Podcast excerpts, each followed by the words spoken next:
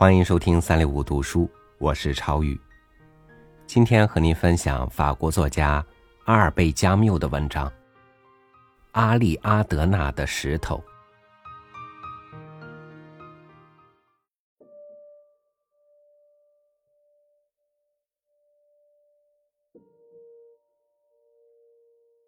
俄朗的居民像是福楼拜的那位朋友，他临终时。望了这不变的世界一眼，说道：“关上窗子吧，它太美了。”他们关上了窗户，封闭了自己，隔离了风景。但是福楼拜的朋友勒布瓦德万死了，岁月依旧。同样的。在阿朗的黄褐色的围墙外，大地和海洋仍然继续着他们漠然的对话。世上的这种表演对人永远有两种魅力：它让人绝望，却又刺激他。世界永远只表达一件事物，它首先吸引人。然后让人厌倦。最后，他凭顽固的一生赢得了胜利。他永远是对的。自然在俄朗的每一扇门，已经响起了他的声音。在阿纳斯特尔方面，在覆盖着芬芳灌木丛的荒原，太阳和风。诉说着的只是孤独。俄朗上面是圣十字山，是高原，以及千万道入山的峡谷。一度通行车马的道路攀向高悬海面的斜坡。正月天里，有些路上满是花朵，雏菊和金凤花。把它们变化成黄白坠饰的锦绣大道。圣十字山是众所周知的。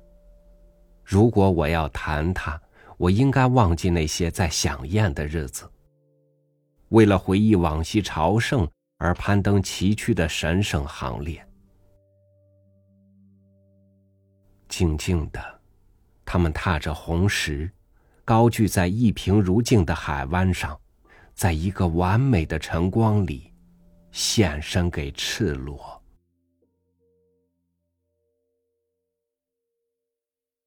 俄朗也有它的沙漠，它的海滩。城门附近的那些沙滩，冬春两季被人遗弃了。它们是长满水仙花的高地，百花缤纷中也有光秃秃的小茅屋。底下，是隐隐吼嚎的大海。然而，太阳、微风、水仙的白燕和天空的碧蓝，一切都使人想起夏天。躺在海滩上的金黄色青年，沙上的阵日盘桓，以及黄昏倏然而至的柔情。在那些沙滩上，每天都有一次鲜花般姑娘的丰收。显而易见的，它们只能开放一季。第二年，新开的热情花朵取代了它们。去年，那些女孩的胴体还硬邦邦的，像花苞一样。上午十一点钟。所有的新鲜动体，穿着花花绿绿的东西，走下了高地，在沙滩上散开，有若五彩的波浪。再走远一点，我们会发现一处更原始的风景：一长条荒僻的沙丘。那儿只有一间重铸了的小木屋，是唯一有人迹的地方。许多年来，一个阿拉伯牧人沿着沙丘的顶端赶着那群黑色的灰斑的山羊。每一个夏日清晨，似乎最先降到俄朗乡间的沙滩上。每一道暮霭，似乎都是夕阳西下时染黑一切色彩的最后光线所宣布的最后且肃穆的愤怒。海是蔚蓝的，道路是血凝色的，海滩是黄的，万物皆随绿色的太阳消失了。一小时后，沙丘又沐浴在月光下了。然后便是星雨下无边的夜。偶尔暴风雨来袭，闪电照亮了沙丘和天空，给沙地和人们的眸子增添了金色的闪光。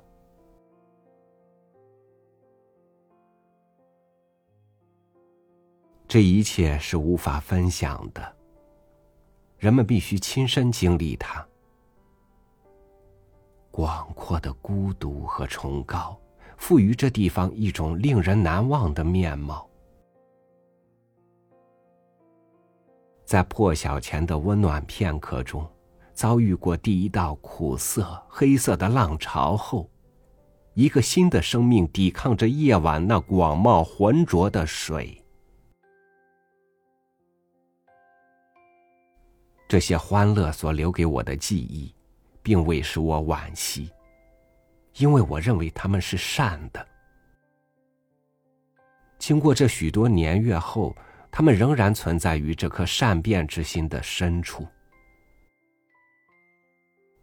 现在我知道，假如我再回到那荒僻的沙丘上去，同样的天空会向我倾泻它的微风和星斗。这些地方是天真的土地，然而，天真是需要沙和石头的。人类已经遗忘了如何在沙石中居住，至少表面上是这样的，因为人们在这座为厌倦所笼罩着不平凡的城市寻求庇护。虽然如此，这种冷静的对抗形成了俄朗的价值。厌倦的首都被天真与美包围着，它被军队包围着，每块石头都是一个战士。在这城里的某些时刻，投降到敌人那边的诱惑是多么大呀！那是多么大的诱惑啊！与石头同化，把自己融入那燃烧着的、无感觉的、唾弃历史及其纷扰的宇宙。当然，那是徒劳的。然而，任何人都具有一种非毁灭又非创造的深刻本能。那只是一种不酷似任何事物的东西。在俄朗温暖墙垣的阴影里，在他灰麻麻的柏油路上，人们有时会听到这种邀请的声音。有一度，在他投靠的心灵从不会失望。这是尤里底斯的黑暗和艾西斯的睡眠。在这儿的思想能够集中的沙漠，是黄昏时抚慰一颗烦乱之心的良手。在这橄榄山上，守夜是徒劳的，心灵召唤着、赞许着十二门徒。他们真的错了吗？他们到底得到了启示？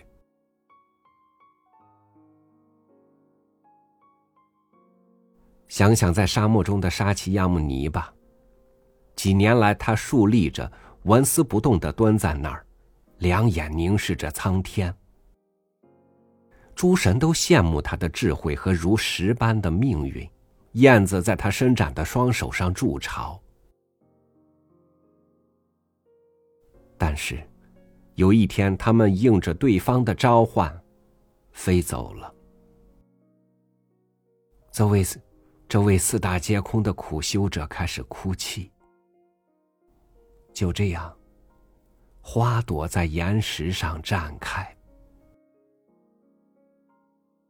是的。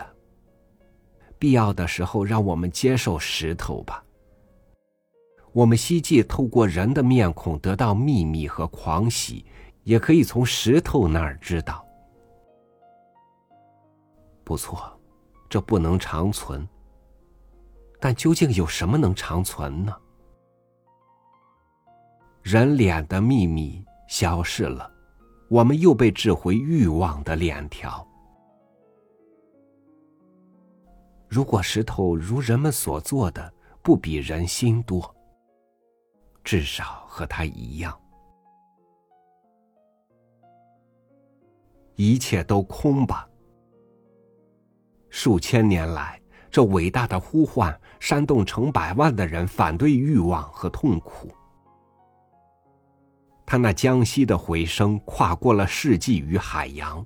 到达那遥远的世上最古老的海上，他们仍然沉闷的回响在俄朗的山崖上。这国度里的每个人都不自觉的遵循着这项忠告。当然，它几乎是突然的。空无之不能被求得，何异于绝对之不能被求得？但是，既然我们当做恩惠似的接受了玫瑰或人类苦难所带来的永恒讯息，让我们也不要拒绝这世界所提出的让人安眠的含有邀请吧。因为二者所含的真理是一样的。也许，这就是这位梦游。和这座狂乱的城市的阿利阿德纳的线索吧。这儿，人们学会了某种厌倦的德性。为了逃避一死，人们必须对米诺陀说：“是的。”这是一种古老但有效的睿智。海上。红色山崖的底部是寂静的，我们能够在两块庞然的山甲间寻得一种微妙的平衡。山甲的左右两边倾泻降入清澈的水底，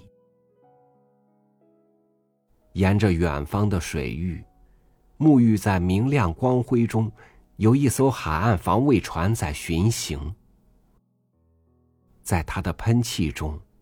我们似乎可以清晰的听到一种非人性的灼人力量的模糊呼唤，那便是米诺陀的道别。